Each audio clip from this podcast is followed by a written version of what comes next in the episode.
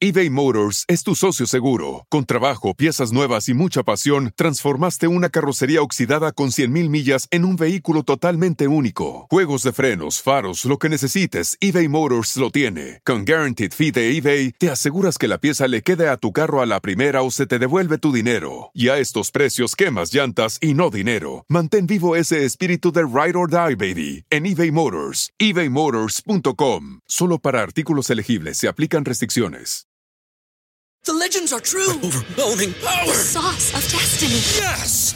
The most legendary sauce has arrived as McDonald's transforms into the anime world of WickDonald's. The greatest flavors unite in all new savory chili McDonald's sauce to make your 10-piece Wick Nuggets, fries, and Sprite ultra-powerful. Unlock manga comics with every meal and sit down for a new anime short every week only at WickDonald's. Ba-da-ba-ba-ba, go! At participating McDonald's for a limited time while supplies last. Hola, soy Marimar Vega Y yo, Efraín Martínez. y queremos invitarlos a nuestro rincón. El rincón de los errores donde errar es hasta bien visto.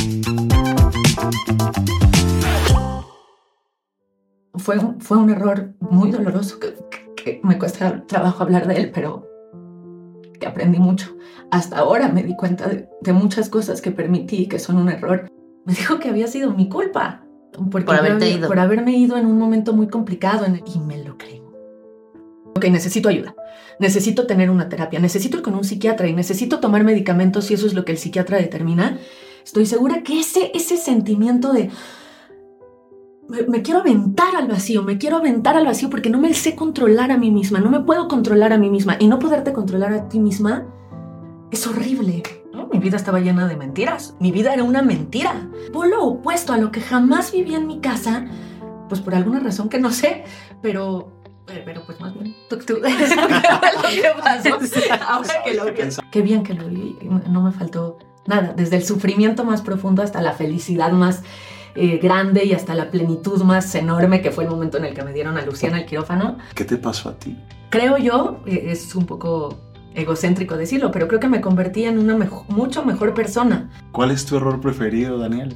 Dos matrimonios fallidos eh, y son mis errores favoritos porque me llevaron a donde estoy ahora y porque si no hubiera tenido esos errores no tendría a la hermosa bebé que tengo ahora y a la persona con la que comparto la vida que me ha hecho entender por qué los otros eran errores. Como libertad, liber- eh, si no hay libertad en todos los sentidos y en el sentido más textual y literal de esa palabra, pues no puede haber una relación y los dos éramos dos personas libres, juntas. Y eso fue lo que nos hizo, o lo que me hizo a mí, por ejemplo, abrirme. ¿En quién te estás convirtiendo, Daniel? Literalmente me diría, eso quería que fueras. Pero ahora me siento justo donde yo creo que mi niña querría estar. Bueno, pues bienvenidos a una sesión más del Rincón de los Errores. Hoy tenemos una invitada periodista, conductora de noticieros, licenciada en historia, cuenta con un diplomado en radio y televisión. En el 2016 fue nombrada directora de Información Internacional de Noticieros Televisa y en agosto del mismo año se convirtió en titular del noticiero matutino Las Noticias. Actualmente conduce el noticiero Despierta. Le han otorgado el Premio Nacional de Periodismo en el 2011, 2012 y 2014 por trabajos de investigación sobre la trata de personas con fines de explotación sexual, las prisiones para enfermos mentales y los asuntos de migración infantil. Además de todos estos logros, es una, una mujer generosa, amorosa, siempre pensando en los demás, una extraordinaria hija, prima, y hoy me empecé a llorar otra vez para no quitar la costumbre.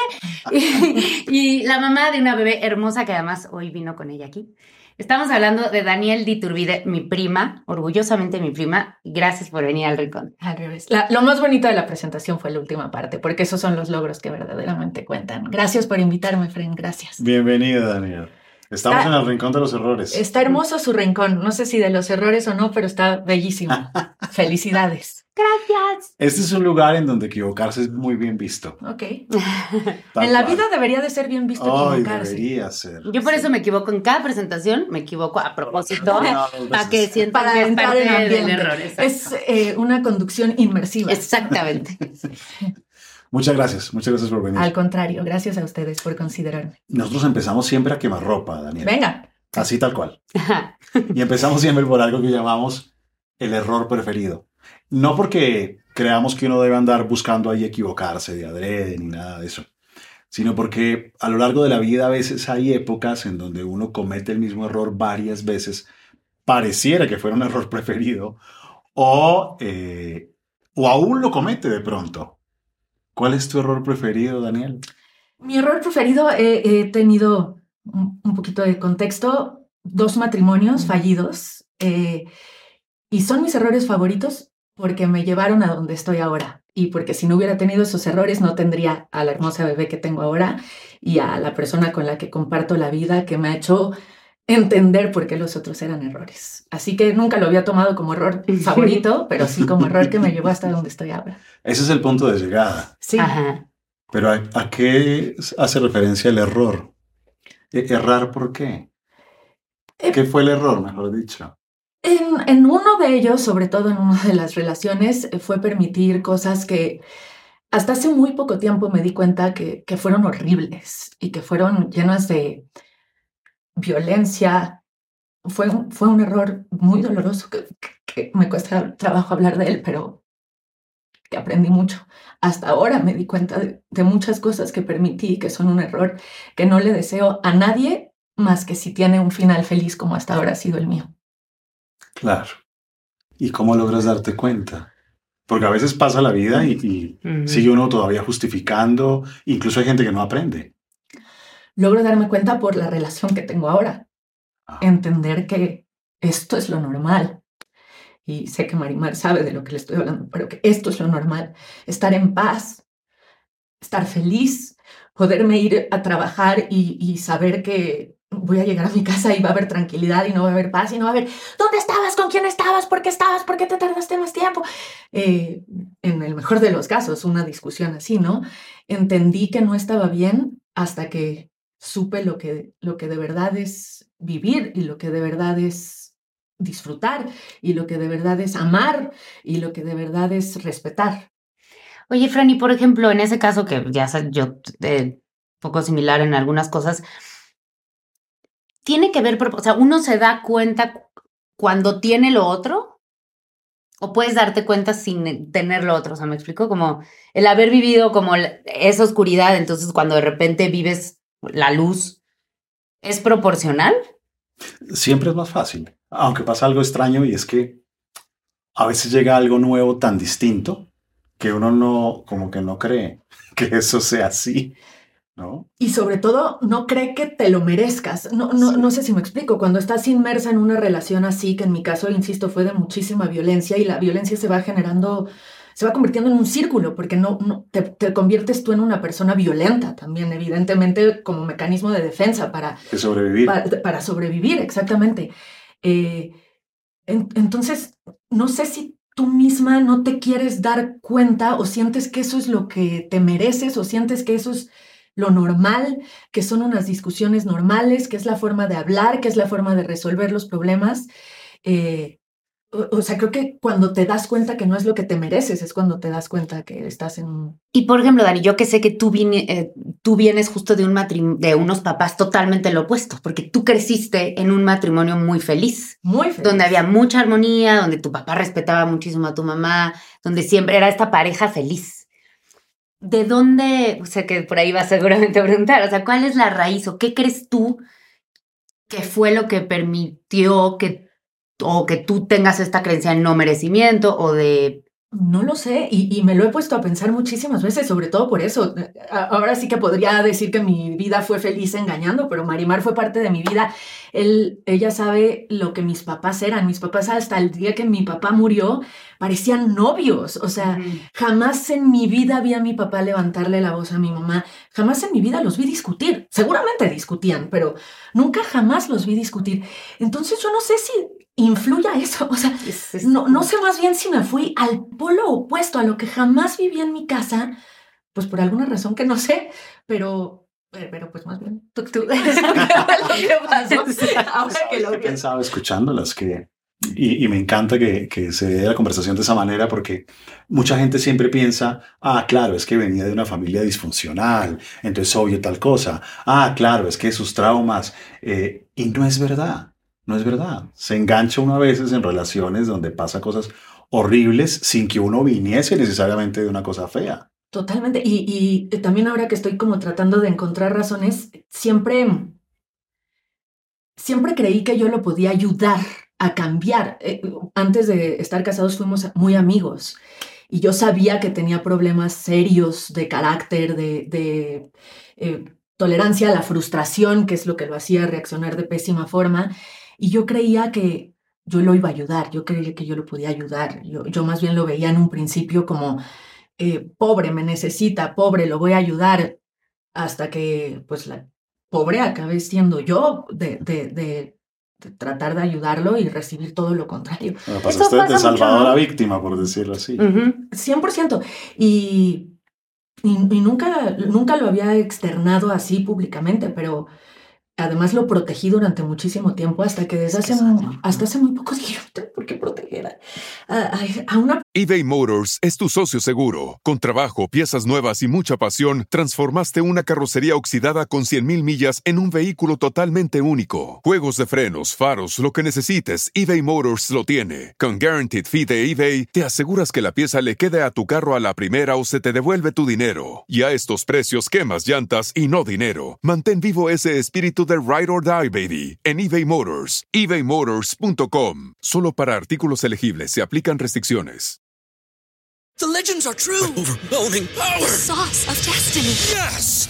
The most legendary sauce has arrived as McDonald's transforms into the anime world of WickDonald's. The greatest flavors unite in all new savory chili McDonald's sauce to make your 10-piece Wick Nuggets, fries, and Sprite ultra-powerful. Unlock manga comics with every meal and sit down for a new anime short every week only at WickDonald's. Ba-da-ba-ba-ba, go! At participating McDonald's for a limited time while supplies last. Persona que lo único que me hizo fue daño, daño, daño que acabó, y ya estaremos platicando seguro más adelante de esto, pero acabó en, en Daniel eh, eh, completamente fuera de sí, completamente fuera de control, que yo siempre había querido tener el control. Y, siempre, además cualquiera que me conozca, que me conozca diría, ¿cómo? Pero si esta trata de tener siempre control, trata de siempre ser la que dicta cómo van las cosas. Y a ella no, hasta que un día pues acabé esto sí lo he contado, desde luego que nunca, jamás en mi vida lo pensé, pero yo estoy segura que la gente que decide acabar con su vida, la gente que decide suicidarse, está en el punto en el que yo estuve una noche en mi casa sola con mi perrito Barak eh, y decidí tomar ayuda. Y, y, entendí que había que tomar ayuda y entendí que había que trabajar las cosas. Pero yo estoy segura que la gente que no logra dar ese brinco y decir, ok, necesito ayuda, necesito tener una terapia, necesito ir con un psiquiatra y necesito tomar medicamentos si eso es lo que el psiquiatra determina, estoy segura que ese, ese sentimiento de me, quiero aventar al vacío, me quiero aventar al vacío porque no me sé controlar a mí misma, no me puedo controlar a mí misma y no poderte controlar a ti misma es horrible, es, es horrible y yo llegué a ese punto porque quise. Porque, porque no lo trabajé antes y porque permití un montón de cosas. Y le puede pasar a cualquiera. Es decir, porque uno, de verdad uno siempre está buscando el que viene de traumas, el que viene, y, y no es así. Hay otros, y, y, y, lo pongo encima de la mesa para que lo veamos. A veces no es algo del pasado, uh -huh. sino algo del futuro. Es decir, no es que haya algo en el pasado que te obliga a permanecer ahí, sino que hay algo que quieres lograr claro. o que quieres alcanzar que te obliga a permanecer ahí. Y además, eh, aquí en mi caso, influye que yo, como te digo, había tenido un matrimonio ya previamente en el que no hay ninguna cosa horrible que contar, simplemente no funcionó, porque no funcionó, porque no nos debimos haber casado, porque ni nos conocíamos. Y para mí era muy duro volver. Otra vez. Es lo que yo iba, no va como por el tema del fracaso. Exacto. Entonces el futuro dolor, era ¿no? mantenerlo. Claro. ¿Cómo mantener? ¿Cómo salvar? Sí, ¿cómo otra vez me voy a divorciar? ¿Cómo, ¿Cómo otra vez le voy a decir a mi mamá? Eso. Sí. ¿Cómo otra vez me voy a divorciar? ¿Cómo otra vez lo voy a decir a mi mamá, a mis hermanos, a mi familia, a mis amigas? Hice fiesta, boda, sí, sí, cosas. O sea, ¿Cómo otra vez? Porque el primer fracaso, bueno, muchas razones. Pero el segundo, ¿qué querría decir el segundo? Claro, el, si ya son dos. Ah, qué fuerte eso, ¿no? Claro. No quiero no perder. Quiero morir de pie, Sí, manteniendo la lucha. sí, sí, sí. Sí.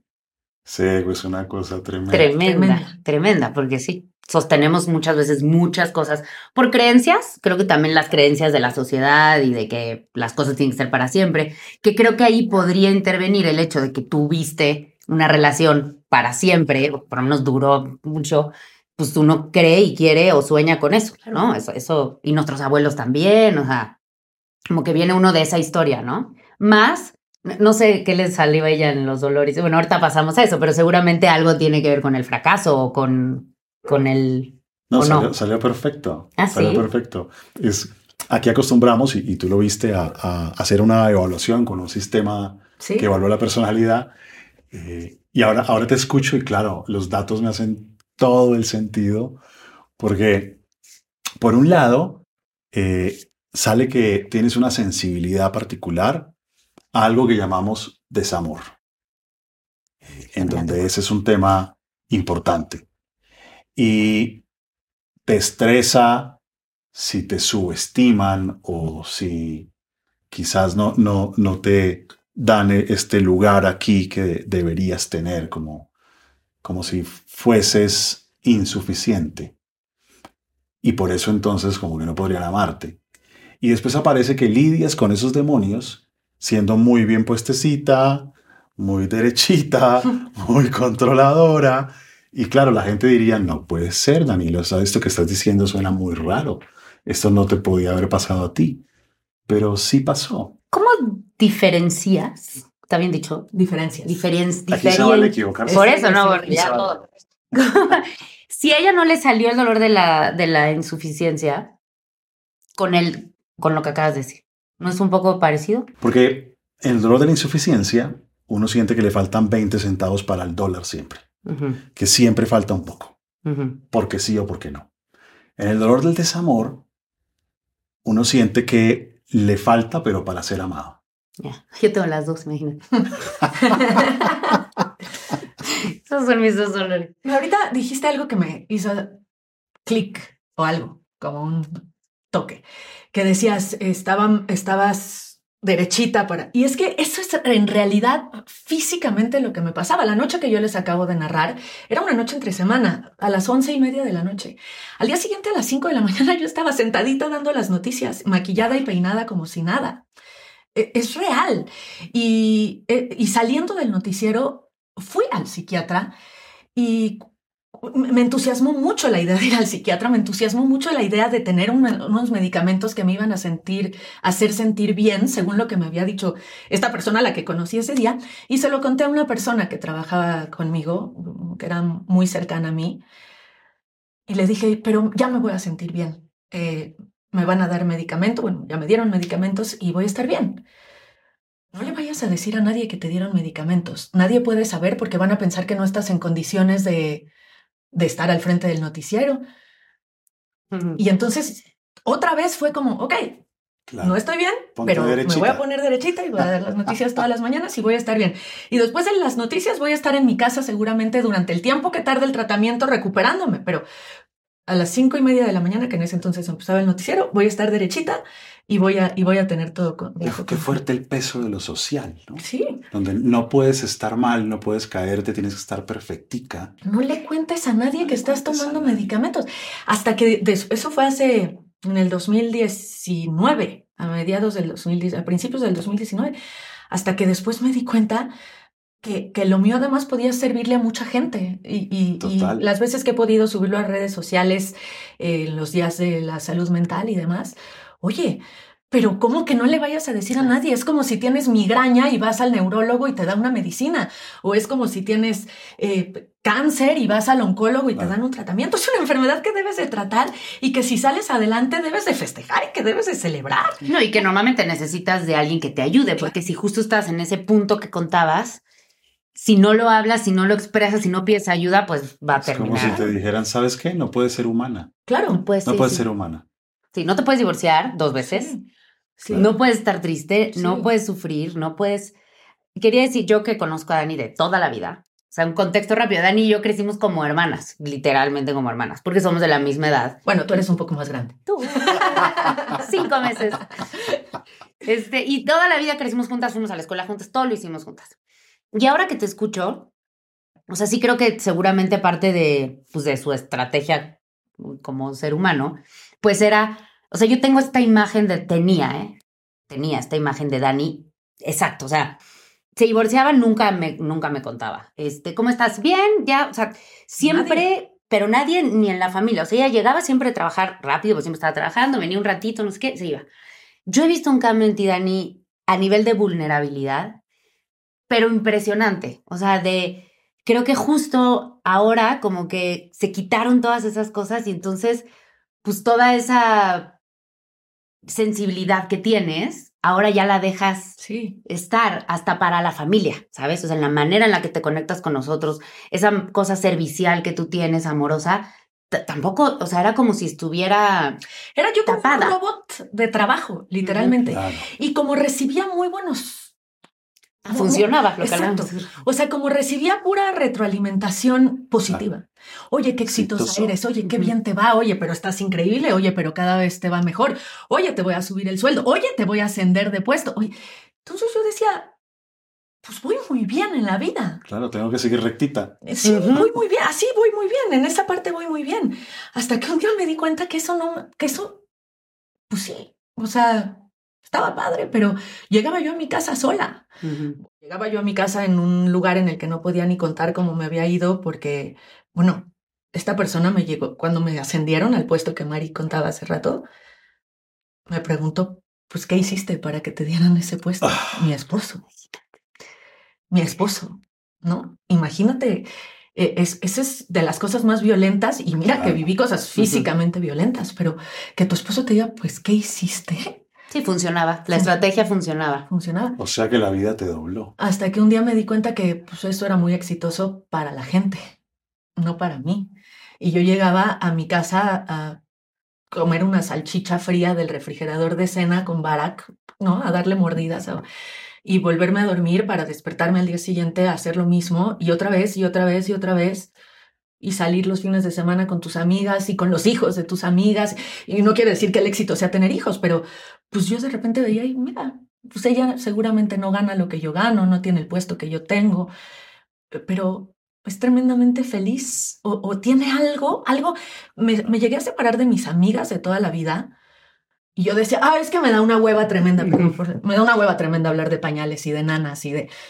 No, no me daba una flojera, Claro. me daba Te daba un reflejo de algo que... que yo no tenía. Qué fuerte, Daniel. Muchas mujeres viviendo eso. En Muchísimo. silencio. Sí, Perfectas. Como buenas niñas, bien puestas, como robots, sin tener a quién decírselo. O diciendo mentiras Eso. para que no se asuma realmente lo que hay por dentro. sí. No, mi vida estaba llena de mentiras. Mi vida era una mentira.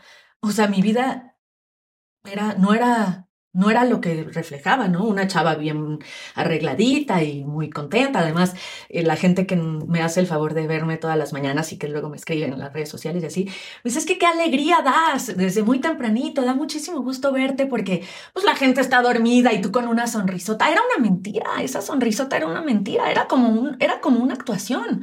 Era yo una actriz dando las noticias, literalmente. O sea, no, no quiero que se malentiendan esto porque el trabajo siempre era profesional en periodísticamente hablando, pero pues sí estabas fingiendo y, y- y estabas completamente maquillada, literal y, y- y- y no literalmente, ¿no? O sea, no- era una mentira, era una gran mentira. Bueno, ¿y cómo fue ese, por decirlo así, como ese proceso de humanización? Es decir, ¿cómo empiezas a flexibilizarte después de, como del golpe? La terapia me funcionó enormemente. Los medicamentos, yo no los puedo dejar a un lado. Los medicamentos a mí me, me curaron. No, es que me curaron. O sea, yo literalmente me sentía mejor con... No sé si influye también el tema de estar con el, eh, estas pláticas con el psiquiatra y demás. No sé si son las dos cosas. No sé si es la plática y tú piensas que es el medicamento. Pero a mí los medicamentos, pues me curaron. Me, me hicieron sentirme más feliz me hacían sentirme más feliz, que no sé si era artificial o naturalmente, pero me hacían sentirme más feliz, me hacían sentirme más, más contenta. Y una vez que te sientes así, pues vas teniendo las cosas, vas, se te va como aclarando el panorama. Es como si hubiera neblina, neblina, neblina, neblina. O sea, yo volteaba a mi vida laboral y estaba clarita, iluminada como el estudio, es como una metáfora. Y yo volteaba a mi vida personal y estaba oscura, oscura, oscura, llena de como neblina. Y de pronto se fue abriendo, eh, y se, se fue abriendo y a decir, oye, este, ¿qué quiero yo? ¿Qué, ¿Qué, quiero de mi vida? ¿Quieres llegar toda tu vida a tu casa sola, a comerte una salchicha fría con tu perro y, que después llegues a las reuniones y todo el mundo te diga, ay, ay, es exitosísima, es una fregonaza, le va increíble en el trabajo? O, tener dinero para irte de viaje eh, sola. En ese momento me estaba eh, empezando a construir una casa en Valle de Bravo, que era como mi gran sueño. Y las primeras veces que veía los planos, eh, me acuerdo perfecto que le decía al arquitecto, quiero mi cuarto, que sea mi recámara y que tenga como un espacio para eh, que yo tenga como mi cafetera, un refricito, para yo poder llegar el viernes de trabajar a mi casa sola y quedarme encerrada en mi cuarto, escribiendo, leyendo, viendo series y, no salir. Y, y, se iba el arquitecto y yo decía, neta, te estás construyendo una casa que te está costando muchísimo y que te va a costar durante muchos años muchísimo para llegar sola a, a, a ver Netflix. A, a, ver Netflix. Entonces dije, no, este, yo, yo quiero, lo primero que, lo, lo, primero que tuve claro, que no había tenido como, como claro de una decisión madura de adulto, porque Marimar y yo teníamos carriolas, cunas, pañaleras, pañales de nuestras muñecas, o sea, claramente éramos niñas que querían ser mamás o que jugaban a ser mamás. Pero ya como una decisión consciente, lo primero que yo dije es, voy, yo quiero tener un hijo. Y no me importa si es sola o, o, con una pareja, convencionalmente o de la forma en la que yo quiera vivirlo, como he vivido mi vida siempre, eh, pero voy a tener un hijo. Y estaba yo en planes de, hacer un proceso de inseminación sola. Y, lo tenía claro, lo tenía ya racionalizado, lo tenía pensado, eh, lo tenía planeado, ¿no? Económicamente, ya había, ya, ya había hecho todo este plan.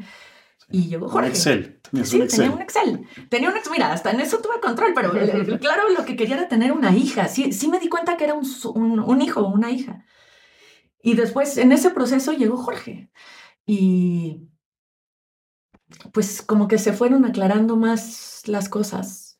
¿Te fijas que tiene que ver, eh, que tú hablas muchísimo siempre en todas tus conferencias y tus TED Talks y todo, con la conexión hacia lo valioso? que es lo que pasa un poco con la entrevista con Alberto también, ¿no? Total. Como, ¿qué es lo que te conecta? A, eh, todo lo demás, no estamos diciendo que el trabajo no, ¿no? A todos nos gusta, Claro, nos apasiona, no. nos encanta. Pero como que creo que cuando encuentras esta conexión como con algo que te conecta, Al punto de abrirte, porque Es mucha lo que gente después que- de esas experiencias se cierra y se cerró y duró una década y media. ¿No? Sí, sí, sí. C- ¿Cómo fue ese abrirte? ¿Hubo miedo? Eh, ¿Fue fluido? Te voy a decir una cosa, no, no sé si le parezca eh, adecuado que yo lo cuente, pero bueno, ni modo, se muy. Este, él estaba en un proceso similar, eh, separándose de, bueno, eh, ya se había separado hace algunos meses de su, de su esposa. Y entonces éramos como dos personas y nos conocíamos desde antes. Yo, yo eh, había como estado cercana a él porque su hermano es muy amigo mío a su proceso de divorcio y yo en este momento en el que todavía no entendía muy bien le decía todo va a pasar no te juro que todo va a pasar no te sientas mal ¿no? y yo decía no manches entonces cuando la vida nos unió en un momento en el que dijimos como "Mm", éramos como dos personas viviendo un proceso doloroso como dos personas un poco rotas con muchas ganas de recuperarse, que podía ser un caos, ¿eh? ¿No? Claro. Pero no, o sea, como, como dos personas que en lugar de romperse más en un periodo doloroso, fueron uniendo sus piezas y convirtieron, se convirtieron en algo raro, diferente, distinto. La gente al principio decía como que ni al caso, ¿de dónde salió esto? Pero pues nos conectamos de alguna forma y, y después pronto, no, no, no, un año después, inesperadamente también llegó Lucía. Bueno, supimos que venía Lucía y la, re- la- él tiene una hija. Entonces, eh, durante todos estos meses yo decía, claro, yo lo veo como el papá que quisiera también para mi hija. Encaja perfecto en lo que yo quiero. Eh, platicamos algunas veces si él quería tener hijos, que eso era determinante para mí, ¿no? Si él quería No. tener más hijos, porque él tiene una hija adolescente y a lo mejor, oye, ya, ahorita cambiar pañales y llevar al antro a la otra, no, gracias. Pero pues siempre fue muy claro en que sí quería. A mí en la boda de Marimar, en la que tú también estabas, me sentí muy identificada en algo que dijeron ambos, sobre todo Marimar, y era la libertad, como amar, amar en libertad. Si no, si no mal recuerdo, tu frase exacta fue esa. Y era como eso, o sea, como libertad. liber- eh, si no hay libertad en todos los sentidos y en el sentido más textual y literal de esa palabra, pues no puede haber una relación y los dos éramos dos personas libres juntas. Y eso fue lo que nos hizo, o lo que me hizo a mí, por ejemplo, abrirme. Con miedo, sí, claro. Pero Eso te iba a preguntar. ¿Qué te iba a decir? Creo que es muy similar a lo que me pasó a mí con Jero. Cuando Jero llega a mi vida, es la primera persona en la que yo siento eh, un lugar seguro para ser. Ujú. Y alguien como yo, que yo sí lo que hice fue, después de muchas cosas, justo cerrarme, cerrarme. Entonces, para mí la vulnerabilidad era, o sea, muy lejana. Yo todo bien, pero estaba Claro. totalmente cerrada. Y él, a base de, de amor, de libertad, de verme, hizo que yo me abriera y, y justo, o sea, me rompió desde el amor, o sea, rompió en el sentido de que entonces ahí pude ser. Y creo que Jorgeis, Jorgeis, lo amamos en la familia, es muy similar, o sea, creo que Dani y yo hoy estamos en una relación muy parecida y que todo nuestro entorno y la familia lo ve y dicen, "Es- esto era. O sea, estas dos mujeres así estaban en una relación así, con esa libertad y con, con ese amor bonito. ¿Cómo son los caminos de la vida, no? Tiene uno que dar algunas Sí. curvas, algunas vueltas hasta que se cruzan donde deben cruzarse. La, la- la- no sé si conoces la curva de la pera aquí en, de ida a Cuernavaca, es una curva muy famosa en una carretera. No, mi vida fue con ocho peras seguidas, o sea, curvas así y ahorita ya voy en una, En en una recta. en una bonita recta, claro, con baches y con eh, pues, tránsito y tráfico, pero, pero bonita, creo. Y ojalá que Mira, sí. justo va muy bien la recta hacia nuestra sección de los aprendizajes. Así es. Porque, sabes, uno solamente puede amar en la vulnerabilidad. O sea, sin vulnerabilidad no hay forma de amar. Hay forma de estar juntos, claro que sí, pero amar y conexión se requiere vulnerabilidad. Claro. Eh, pero la vulnerabilidad asusta, porque en la vulnerabilidad hay muchas cosas. Y, y tú venías de un matrimonio, después de otro muy complicado, y con unos aprendizajes acerca de estar rectita y no. Y ahora, bueno, vamos a la tercera y me abro el corazón y me pongo vulnerable. ¿En quién te estás convirtiendo después de todos esos errores, de esos aprendizajes? Eh, ¿En quién te estás convirtiendo, Daniel? Siempre te preguntan, ¿no? Una pregunta de- en un lugar común cuando eh, te hacen una entrevista es, la niña de 5 años o la niña de Ujú. 10 años, ¿qué le diría a tu yo de ahora? Y creo que ahora sí, literalmente, me diría, eso quería que fueras. De verdad lo siento, yo no sé qué vaya a pasar en mi, en mi vida, ni a corto, ni a mediano, ni a largo plazo, pero ahora me siento justo donde yo creo que mi niña querría estar. Me siento en un momento perfecto para darle a Lucía lo que necesita. Eh, me siento en un momento perfecto para acompañar en la vida a alguien, en este caso a Jorge. Y me siento en un momento de muchísima madurez laboral. Mira, esta entrevista ha sido súper, o esta plática más bien, porque no ha sido una entrevista, ha sido súper reveladora para mí interiormente, porque siempre hablo del trabajo. Mi error usualmente hubiera sido algo que me sucedió en el trabajo, que también fue muy doloroso y que se juntó, por cierto, con, con el momento personal que estaba viviendo. Eh, pero ahorita solo estoy hablando de cosas personales y eso es bien lindo, porque eso es lo que verdaderamente cuenta y hay un momento exacto en el- la vida en el que te das cuenta que eso es lo que realmente importa. Pero la- mi vida laboral y mi vida profesional sigue siendo una gran parte de mi vida, una gran, enorme parte de mi vida que está en, y siento que estoy en un momento muy maduro de mi, de mi carrera, con posibilidad de ponerme proyectos ambiciosos. Justo ahora le platicaba a Marimar uno que tengo, eh, proyectos ambiciosos que sé que puedo lograr y que sé que en gran medida puedo lograr por unas bases que construí con mucho trabajo y con muchas horas y con mucho esfuerzo y con mucho dolor porque al mismo tiempo lo vivía. Entonces estoy en un gran momento ahorita, o por lo menos así me siento. A lo mejor en 10 años voy a estar mucho mejor y voy a decir, no hombre, lo que decía yo a, Ojalá. a los 25 que tengo ahorita. Ay. A, a dos meses de cumplir 40, creo que estoy en un, por lo menos en el mejor momento de, de la vida que ya viví. Eh, De verdad lo siento, lo creo. Ha- Hay errores que arman como noches oscuras y confluyen al mismo tiempo. Hay errores laborales o, vi- o vivencias laborales y afectivas y, y a veces como en, en el mismo momento y se arma como una noche oscura. Y después de la noche oscura, cuando empieza a amanecer, uno no es el mismo. Al- algo se transforma en la manera de relacionarse, en la manera de, de acercarse a la vida, de concebir qué es lo importante y qué no es lo importante.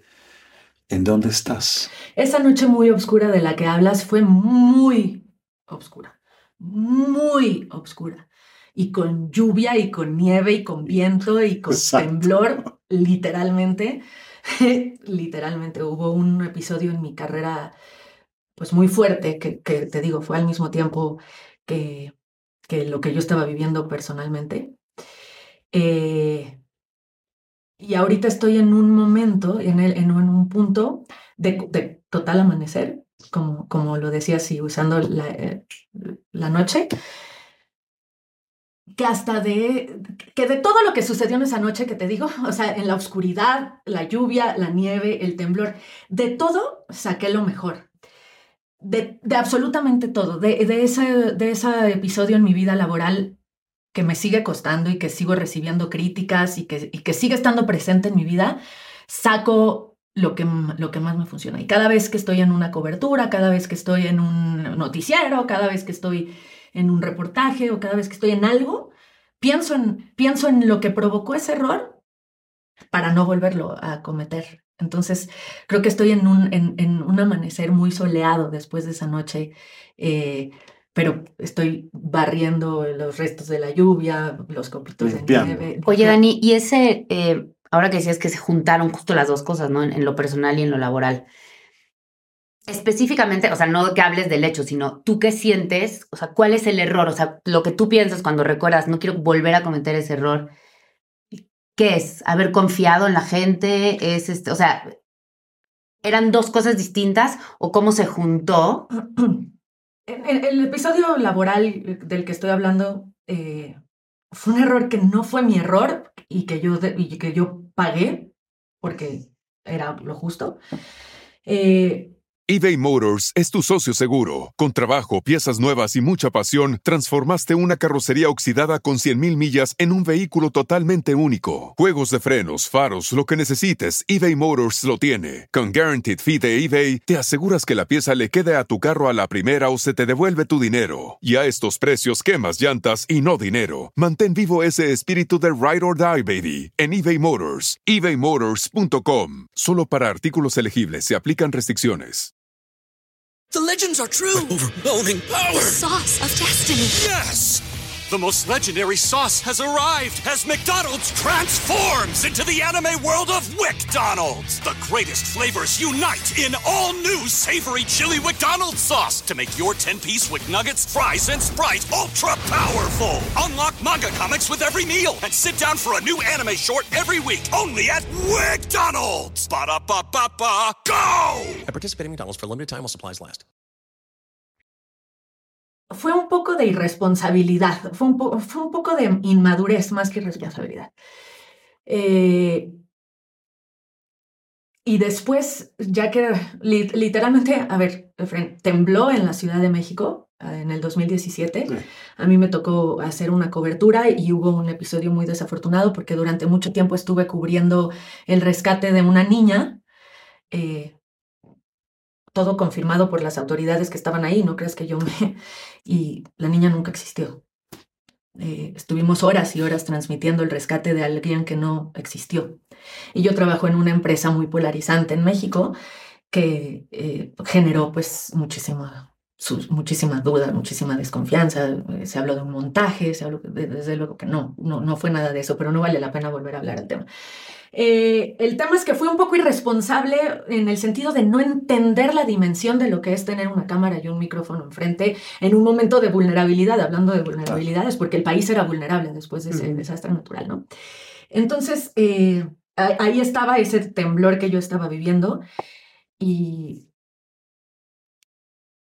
después eh, también los, los, o sea, porque yo regresé a mi casa, literalmente, porque estuve seis días fuera de mi casa en la cobertura, Y cuando llegué a mi casa había problemas mucho peores, había problemas mucho más feos. Entonces yo dije, ok, este, vamos a meter en un rinconcito este para resolver esto. Pero cuando yo llegaba a esta rectita, también estaba ese que eh, escondía. Entonces era... Entonces, pues creo que fue irresponsabilidad de, fue irresponsabilidad conmigo. Fue responsabilidad de no, de no saber lo que yo había hecho, de no, de no definir lo que había hecho bien y lo que había hecho mal, de no poderlo separar y decir, ok, esto lo hice bien, esto lo hice mal y vas a aprender de esto. Fue responsabilidad en todos los sentidos, pero sobre todo conmigo. De, no saber que tenía que trabajar algo, que tenía que eh, poner en, acomodar las cosas en donde servían para trabajarlas. Fue. Y te pasaba un poco lo mismo con tu relación. Te sentías un poco culpable de, haber, de dejar, de permitir que te pasaran todas esas cosas. Porque así me lo hizo sentir, porque así me lo hizo sentir. O sea, a ver, dejemos de protegerlo. Cuando yo regresé a mi casa ese día, el temblor fue un martes, yo regresé a mi casa el domingo. Me encontré ropa que no era mía en mi casa. Ropa de mujer que no era mía. Me tardé muchísimo días, si no es que semanas, en reclamarle. Porque yo decía, no estoy en... O sea, cuando yo llegué, abrí mi cajón de pijamas y vi una ropa que no era mía, que no estaba ahí el martes, sino que mientras yo estaba viviendo eso, alguien estaba en otras cosas. Yo decía, no, no, no, no puedo afrontar ahorita esto, no, no puedo con las dos cosas, me voy a derrumbar. ¿no? Entonces, eh, cuando yo le reclamé, muchos, muchas semanas después, semanas, me dijo que había sido mi culpa. por haberte ido. Por haberme ido en un momento muy complicado en el que se había caído yesito de la pared por el temblor y que él había estado muy asustado y que los perritos se habían asustado mucho. Y me lo creo. Una partecita por lo menos de mí se lo creyó. Y ahorita que lo pienso, digo, Daniel, ¿en serio? ¿En serio? Claro. Pero la culpa de todo, ¿te fijas? Porque una televisora como Televisa, un país como México, todas las cosas que pasan, también te echaron la culpa a ti de todo. Sí, sí, sí. O sea, porque como tú tenías la cara, tú fuiste la culpable de eso, pero también eres la culpable que te fueran infiel, pero también, o sea, lo que te cayó fue una responsabilidad, falsa responsabilidad horrible. Tremendo. Y uno a veces en la vida va buscando, va buscando no ser el malo, va buscando ser el bueno, el estar siempre bien puesto. Y la vida hace unas jugadas en donde termina siendo acusada y haciéndose sentir culpable de lo que menos le gusta a uno y la vida llega y se lo pone ahí.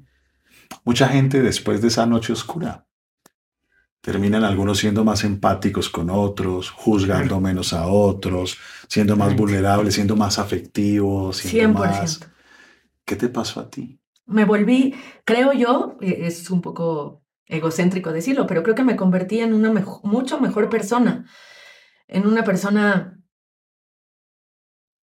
honesta, en una persona real, en una persona que se atreve a sentarse donde estoy con, con ustedes a decir todo esto, en una persona que cuando alguien se equivoca laboral o personalmente, entiende que hay un contexto gigantesco atrás del error y que hay que oírlo y escucharlo y entenderlo antes de juzgar.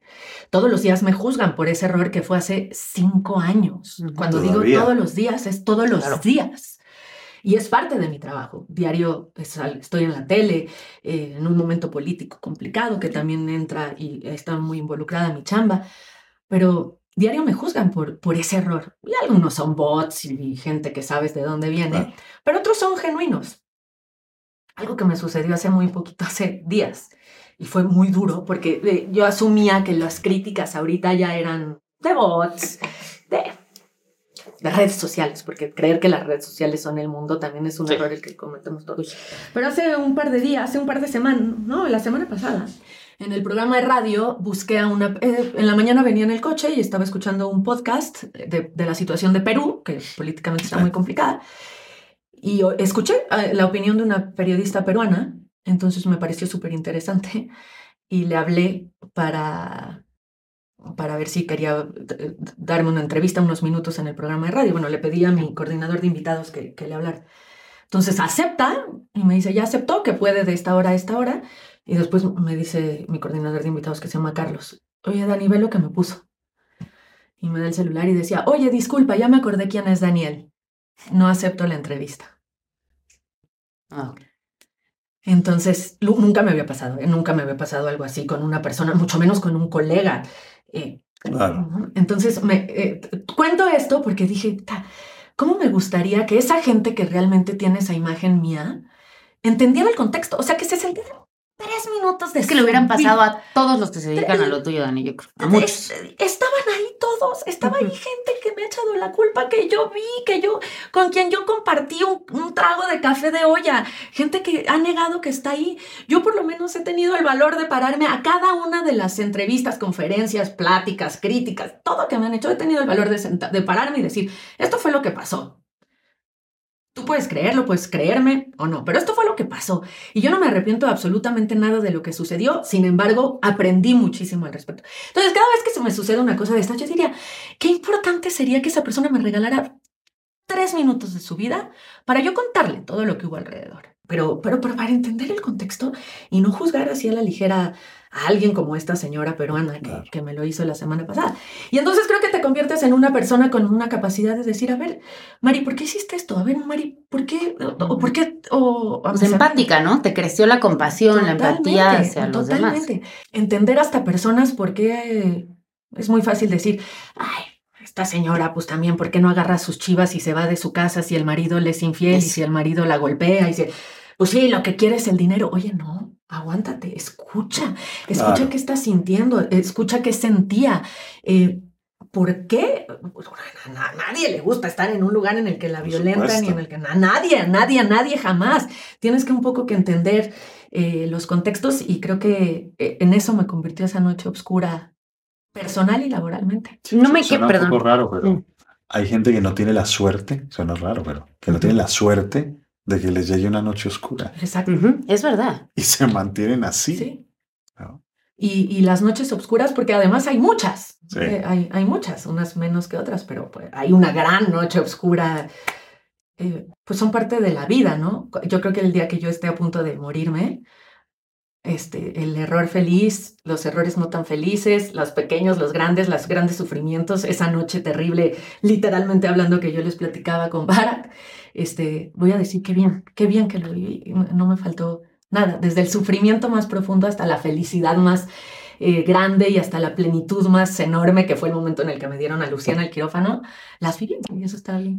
Oye, hablando ju- justo de eso, porque solita Dani se ha encaminado a todo perfecto, ¿no? si tuviera el guion. En tres rápidas, porque estas son así Ajá. rápidas, si volvieras a nacer, ¿cuáles tres errores no repetirías? Haberme convertido en una persona violenta, haber, haber hecho cosas que, de las que me siento avergonzada en esa relación.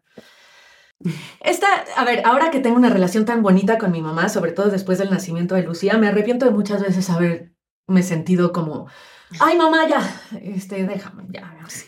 Y otra es no haber eh, cultivado, no, no cultivado, sino em, ¿Fomentado?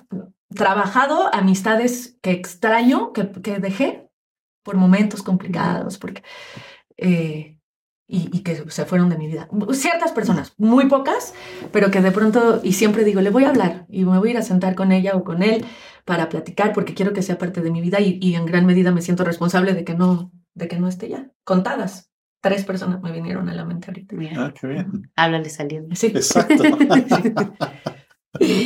Bueno, y ahora tenemos una sección que se llama la terapia. Ya.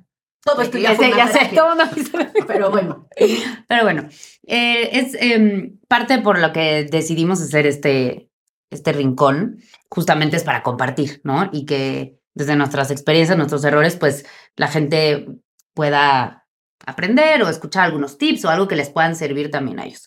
Entonces ahora tenemos aquí al frente que si tú le quisieras hacer alguna pregunta, ya sea para ti, o sea, para algún, algo que tú quisieras ahora que necesitaras de su consejo, o para la gente que esté escuchando, que tus seguidores que te pregunten algo muy particular, que quisieras que les dé un- una respuesta.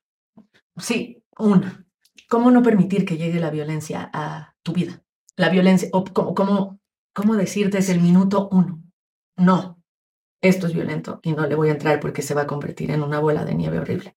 Mira, O- ojalá que, que fuese solamente decir no, porque sería muy fácil, muy fácil. Pero detrás de eso, a veces lo que hay son un montón de creencias que hacen que uno ponga ahí en la balanza y uno termine diciendo, bueno, pero, pero es que hay mucho en juego, es que yo le hice dar rabia, es que él va a cambiar, es que estaba borracho, es que en excusas y justificaciones.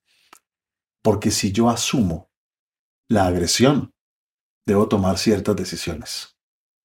Y algunas de esas decisiones afectan la versión que tienes de ti misma, o te hacen enfrentar ciertos miedos, o te hacen aceptar públicamente que te has equivocado, cuando uno no quiere ser quien se ha equivocado, o te hacen ver como alguien tonto, o te hacen ver como un pecador que está abandonando algo en donde está clarísimo que debes acompañar. Eh, tantas cosas, tantas cosas. Una vez tú permites algo y no pasa nada, es muy fácil que vuelva a repetirse. Cuando uno permite algo y no sucede ninguna consecuencia y no hay algo que realmente reestructure todo el sistema, es muy fácil que esto se mantenga. Cuando la gente que está a tu alrededor no te permite ser distinta, no te permite fallar, no te permite quejarte, tus redes son tan pobres que no tienes a quién contar. Me está pasando esto, estoy sintiendo esto, porque tú, o sea, tú no, no, no puedes ser, no puede ser. Entonces hay que tener buenas amigas, buenos familiares, en el sentido de gente que te permita ser, gente que, con la que puedas tú platicar y decir, esto está pasando sin que el juicio esté mediado. Y necesitas además tener vida propia. Cuando generas altos niveles de dependencia, si pasa como una mujer exitosa e independiente, imagínate Imagínate. los millones, Ay, no, no. Es que sí, es impresionante. eso. los millones que Y no que tienen un no es trabajo porque no saben qué es violencia, no saben que están siendo violentadas, Normalizado. no saben que está normalizado. Lo vieron además. Y muchas veces la eh, creemos que la violencia solamente es física o Claro. que tiene que ver a fuerza con un insulto muy preciso o un grito. Y hay una cantidad de maneras de ser violento que puede ser haciendo así, en, en público. Disimuladamente. Ajá, La, la violencia en ese sentido es tremenda. Y creo que, y desde el que lo dijiste en la primera pregunta, creo, me quedé con querer tocar ese, ese tema. Porque creo que es un, un común denominador, sobre todo de la mujer, que cree que el otro va a cambiar y uno es salvador y Con la fuerza del amor. pasa muchísimo, ¿no? Sobre Pero todo de la mujer al hombre. Cantidades. pues Yo, yo lo voy a hacer cambiar. Eso. Y es que ego embargo, es... que es, Sí, claro. ¿Es ego? Claro, en gran parte es ego, porque en gran parte lo que uno quiere es fracasar. Y tenemos que enseñarle a la gente, suena raro, pero hay que enseñarle a la gente a que se vale fracasar. A que se vale fracasar. Ahora, la tasa de éxito en querer cambiar a una persona es Es cero. Pero es cero de cero, ¿verdad? Entonces siempre hacemos una broma con los psicólogos y decimos, ¿cuántos psicólogos se necesitan para cambiar un bombillo? Pues depende de si el bombillo quiere cambiar. Sí, ¿no? Porque pueden haber 100 psicólogos, pero el bombillo no quiere. sí, Y uno tiene la fantasía. sí. Te tengo otra pregunta. ¿Uno puede decidir ser feliz o la felicidad se va acumulando y hace a una persona feliz? La felicidad es un efecto colateral de hacer el bien y hacerlo bien. Cuando uno se dedica a causar la felicidad, Mm. la espanta, porque es como una mariposa. Sí. Entre más la persigues, más se aleja. Pero si tú te llenas de razones para ser feliz, la mariposa viene y se posa sobre ti. Es como si uno quisiera reírse y para reírse se pega en el huesito del coxis. ¿No? Entonces me pego en el huesito del coxis y me río, pero la felicidad es un efecto. Y la cultura de la felicidad, de tienes que ser feliz a toda costa y no puedes fracasar ni estar triste, es como una pistola en la cabeza Claro.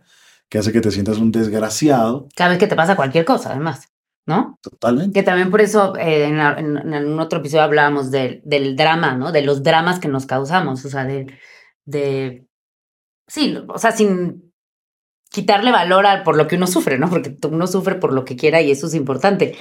Pero qué cantidad, cómo sentimos que somos tan importantes que todo nos puede causar Claro. dolor. O sea, hasta que hagas así cuando te estoy hablando. Me estás rechazando. Oye, qué valiosa esta historia, No. porque tanta gente se va a identificar, tanta gente en silencio. Es, es muy valiente uno llegar y aparecer y yo lo he hecho un par de veces con errores míos que, que me humanizaron tremendamente. Pero el miedo después de a aceptar muchos que uno se años, pero después de años. O sea, apenas ahora en su último libro. Ahí como sa- salgo de- de- del Del- closet del perfeccionismo. Ajá. Sí, literal, literalmente. Y estar metido en ese closet es bien doloroso, sobre todo cuando no te das cuenta que estás ahí adentro. Sí, y es un poco insostenible eventualmente, Sí. ¿no? Te, te enfermas hasta físicamente. Pues de ahí, pues bueno, no sé, pero los cánceres y muchas Sí. cosas, la raíz un poco es Esas eso, vías ¿no? La digestivas que se inflaman. Todo. Sí, sí, totalmente. Muchas gracias. Ay. No, gracias a ustedes. Qué bonito. Gracias, qué bonito y que tengan mucho éxito en Gracias. esta primera temporada. Gracias, Y gracias. que haya muchas. Gracias muchas más. por compartir y y por estar aquí en, en este rincón y en este espacio. Cabe, cabe decir que Dani, bueno, Dani y yo crecimos aquí, Aquí. entonces es muy bonito. Sí, entonces, todo, en mi caso y seguramente en el de, en el de Suria y en el de Bon, pues llegar también abre un poco Sí, sí, sí, el sí. corazón, ¿no? Es lo feliz que fui aquí, la, la cantidad de cosas que viví aquí, la cantidad de cosas dolorosas que viví aquí. Mi, Tu papá, mi papá murió, murió aquí. aquí. Sí. ¿Y el mío también? Sí, exactamente. Sí, sí, y aquí estábamos todas con él. Sí, sí, Entonces, ha sido revelador y muy bonito. sí, qué lindo. Dani. Y ojalá que todos los errores sean felices y que alguien un día pueda hablar de todos sus errores como errores felices que lo llevaron a un mejor sitio, que lamentablemente no, no para todo el mundo es así. Así es. Gracias. Gracias. Qué bonito concepto, qué bonito programa y muchas gracias. Gracias. Ustedes así como redondito. It's time to take your career to the next level. With over 150 graduate degree programs, the Catholic University of America, located in Washington, D.C., provides world class academics with a student experience that educates the whole person mind, body, and spirit. Whether your professional calling is in engineering, nursing, social work, or any of our other exceptional degree programs, encounter the best of everything that Catholic University has to offer and discover the best in yourself. Learn more today at catholic.edu forward slash grad admissions. The legends are true. Overwhelming power! The sauce of destiny. Yes! The most legendary sauce has arrived as McDonald's transforms into the anime world of WickDonald's. The greatest flavors unite in all new savory chili McDonald's sauce to make your 10-piece Wick Nuggets, fries, and Sprite ultra-powerful. Unlock manga comics with every meal and sit down for a new anime short every week only at WickDonald's. Ba-da-ba-ba-ba, go! At participating McDonald's for a limited time while supplies last.